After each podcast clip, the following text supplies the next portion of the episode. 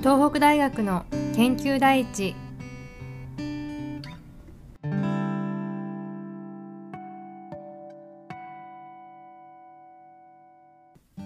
東北大学広報室の高橋です。サイエンスライターの口町です。今回は広報室からもう一人スピーカーが登場です。広報室の関です。よろしくお願いします。この番組は研究や開発が急速に進む中最近ホットな話題について研究者はどう考えているでしょうか学術大好き広報担当が研究第一を理念とする東北大学の研究者に広報活動キャラクターの健一とともに伺う番組です。最後には健一からの質問コーナーもありますので、ぜひ聞いてみてください。それでは早速、今回のテーマに参りましょう。メラトニンと喘息発作の意外な関係、喘息研究の今。今回のテーマは喘息です。喘息とは空気の通り道である気道に炎症が続き、アレルゲンやストレスなどの刺激に敏感になって気道が狭くなる病気のことです。咳や息切れ、税鳴というゼーゼーヒューヒューといった呼吸音などが見られることが知られています。2008年に行われた研究によると、日本の子供の8から14%、大人の9から10%が喘息であることが分かっていて、特に秋冬といった季節の変わり目や夜間、早朝に悪化することが多いと言われています。喘息が悪化する背景にはどのようなメカニズムがあるのでしょうかそこで今回は喘息について研究されている私学研究家の佐々木遥先生にお話を伺います。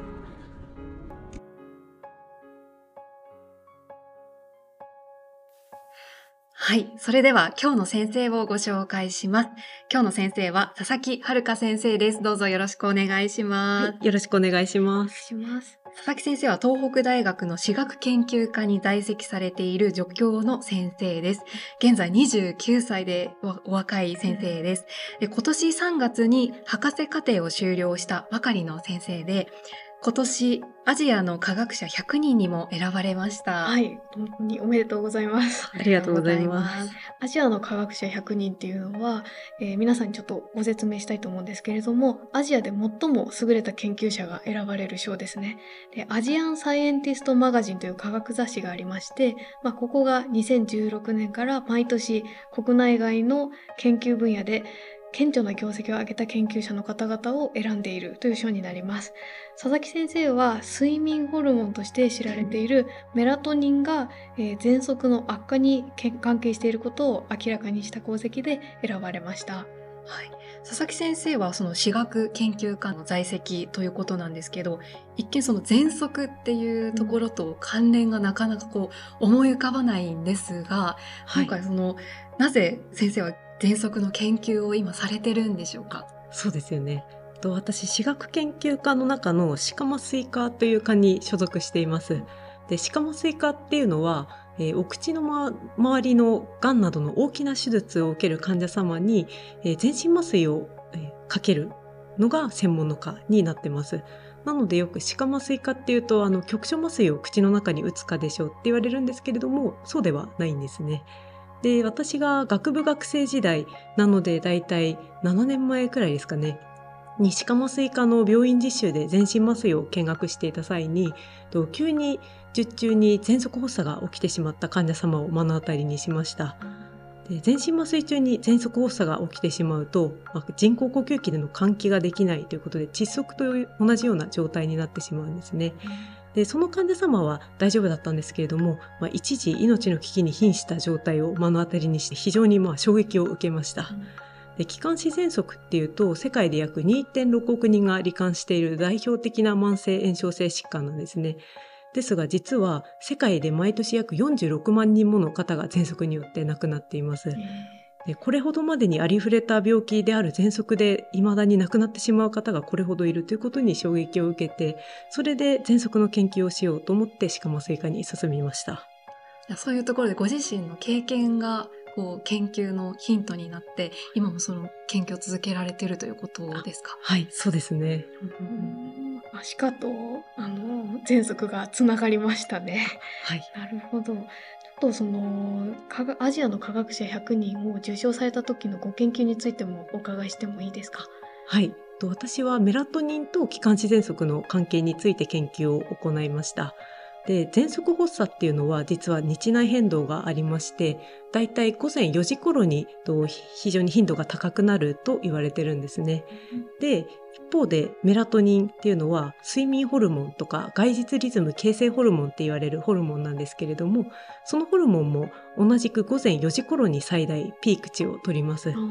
なので、ここが一致しているので、もしかしたら夜間、その喘息発作起きる原因にとして、メラトニンがな何か関わっているんじゃないかなと思ったのがきっかけで、まあ研究を始めました。あ同じ時刻にピークになるってことですね。はい、そうですへね。えその後その仕組みを解明されていったと思うんですけれどもはい。それはどういうこう実験とかを通して解明されたんでしょうか？はい。まずはですね、メラトニンを感知する受容体が気管に発現しているのかっていったことを検討していきました。で、すると、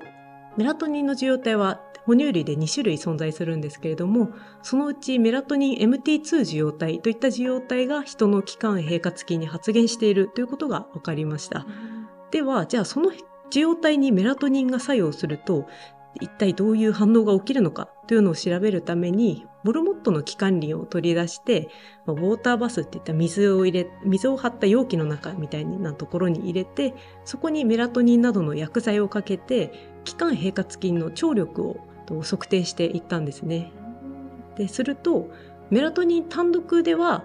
気管平滑筋の収縮は起こらず、特に何も変化はありませんでした。ですが、メラトニンは、すでに収縮している気管平滑筋の収縮力をさらに増強させるといったことが分かりました。ギュッとなるということでしょうか？そうですね。つまり、きえー喘息症状がある患者さんの喘息症状をより悪化させる可能性があるといったことが分かりました。より息苦しくなるみたいなそうですね。うんはい。睡眠ホルモンのって聞くと、まあ、はい一見こういい作用というかこうよく眠りやすいというか、はい人間には欠かせないものなのかなと思うんですけれども、そのあたりってどうですか？そうですね。とメラトニンは実際に非常に大事なホルモンでして、えーまあ、なくてはならないんですけれども、実はですね、我々の研究で結果では、と生体内の生理的濃度のメラトニンでは特に喘息に悪影響を及ぼさないといったことが分かりました。ですが、メラトニンっていうのは、例えば欧米などではサプリメントとしてドラッグストアで容易に購入できるんですね。はい、で皆さんまあ時差ボケとかあと不眠症の治療薬として本当にあの気軽に飲まれています。で米国ではですねここ10年間で内服率が約4倍に上昇するなど少しまあ乱用というかもう問題になってたりします。で今まではとメラトニンって副作用がほとんどない薬剤と言われてたので皆様多分気軽に飲んでたと思うんですけども我々の研究結果ではですねそういったサプリメントなどでとメラトニンを大量に飲んでる患者さんの血中濃度のメラトニンは非常に上がるので、うんそうなった場合に喘息発作を悪化させる結果が出ました。じゃあ取りすぎも良くないそうですね。はい。うん飲めばいいって言ったわけではないですね。そうなんですね。なんかこういい作用しかないと思っていたんですけど、うんはい。そういう研究結果で分かってきたこともあるんですね。はい。そうですね。なんか今こういろいろお話を伺ってみてその喘息ってこう結構そのポピュラーなこう病気の一つでもあるかなと思って私自身もあの喘息になってたことがあるんですけどまだわからないこともいっぱいあるでしょうか？あそうですねと喘息によく効く薬っていうのはもちろんあの市販されてて第一選択薬あるんですけれども、と喘息コントロールが不良な患者様ですと例えばその市販されてる薬が効きづらかったりします。で薬が効きづらいっていったことはおそらくとそこには知られていない未だ未だ解明されてない何らかの喘息の基準病態っていうのが存在してるはずなんですね。まあ、今回は私研究したのだと例えばメラトニンが喘息の増悪因子だとかおそらくそれ以外にも知られていない増悪因子とか誘発因子ってのはあるんじゃないかなと思っています。で私は、まあ、そういった新たなと因子などを解明していって、まあ、できれば創薬につなげていきたいなと思っています。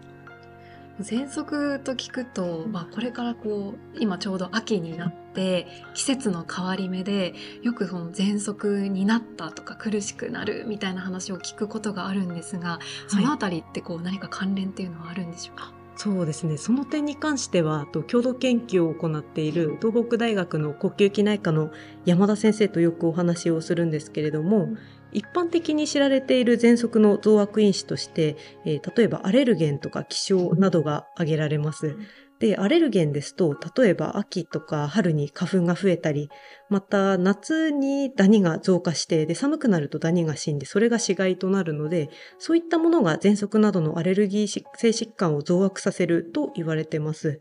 で、さらに気象もですね、春とか秋は気圧の変動が激しい地域があるので、これがもしかしたら喘息発作の誘発につながっている可能性があるかもしれないと考え考えられています。なるほど季節性で起きてくるなんかアレルゲンとか天気とかまああるいは夜間であればメラトニンとかいろんな要因があるってことですね。そうですね。えーそれの一つをこう研究されて明らかにされたのはすごくインパクトがありそうだなと思いました。ありがとうございます。先生そうすると今回のこの研究っていうのははい。どのくらいかけて期間かけて研究されたんでしょうか？あそうですね。だいたい4年くらいかかりましたかね。私が学部生の6年生の時から始めてで、えっと、研修を終えて、えー論文になったのが2021年なので結構長かったです。その研究自体っていうのは先生お一人でやるんですか？それともはい。皆さん一緒にこうチームになってやる、はですね。基本的に私が所属している研究室だと教授対と私みたいなあの学生といった形でやっていってとディスカッションは教授とかいろんな先生とするんですけども実験は全てと自分でやる形になってます。まあ、結構じゃあ孤独というかこう一人でこう向き合う時間だったんですね。そうですうね、ん。結構あの誰とも話さない日とかが結構ありまして。そうなんですね。はいなんか大変だったこととか逆はい。にこんな時嬉しかったみたいなのってありますか、あはい。やっぱり結構細胞を使った実験私いっぱいやってたんですけれどもなかなかとその結果がブレてブレる理由がわからないっていった時がすごく辛かったんですけども、まあ、とある条件設定が悪かったからだとかっていう何らかのこう気づきがあった時にはこう道が開けたような あの感じがしてすごく嬉しかったですね。まあ、そういう努力があってこう認められたっていうところなんですよね。そうですね2021年の論文は実は東北大学からプレスリリースも出ていますので皆さん概要欄に URL を貼りますのでぜひご覧ください。あくださいありがとうございます。受賞された時はどうでしたか？あそうですね実はあの個人的に連絡があったわけではなくてですねと受賞して数日経ってからえーなんか別の団体の方から「おめでとうございます」って言った連絡がありまして、えーそこで「なんだこれは」と 思ってですねネットで検索してみたらなんか自分の写真とあとなんか研究の概要まとめとかが書いてあって非常にびっくりしました。サプライズって感じですね。そうそうですねそんなことあるんですね。そうですね。ごご心境的にはどうでしたか？はい。とまあ私やってるのが喘息なので今すごく喘息の研究してる方めちゃくちゃ多いっていうわけではないのでなんかそのまあ小さな分野がこう焦点を当てていただけて非常に嬉しいなと思いました。ありがとうございます。まあ、そんな佐々木先生ですけれども、あの今は助教として、まあ、あの研究も行われていると思うんですけれども、臨床にも行かれてるんですよね。そうですね。と今はだいたい週に2日くらい大学病院の方で臨床してでそれ以外が研究っていった形になってます。じゃあ両方こう研究と臨床をこう、まあ、いわば二足のわらじを履いて、まあ、やられてるということですけれども、大変ではないですか？そうですね。と実はそこで結構悩んだこともあったんですね。で研究者の方で、えっと臨床業務も一緒にやってる割人の割合っていうのは比較的少数に当たると思うんですね。でもそうするとやっぱり研究時間の確保が難しかったりといろいろとこうデメリットがあったりしてすごく不安だなと感じていたんですけれどもでも実際に患者さんとこう接することでとその臨床現場で本当に必要とされていることをこう肌で感じることができたりとかと日々のその患者さんとの会話の中でなんかこう研究につながる気づきのヒントが得られたりもするんですね。なので今はと臨床業務もやりつつちょっと研究を頑張っていきたいなと思っています。そうなんですね。ぜひあのこれからもたくさんご活躍いただきたいなと思います。先生今日はありがとうございました。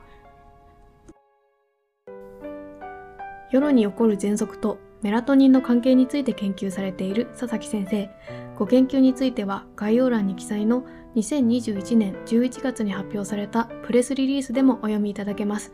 健一、少し喘息に詳しくなれたかな？次回は研究者を目指そうと思ったきっかけや博士課程への進学について伺います。お楽しみに。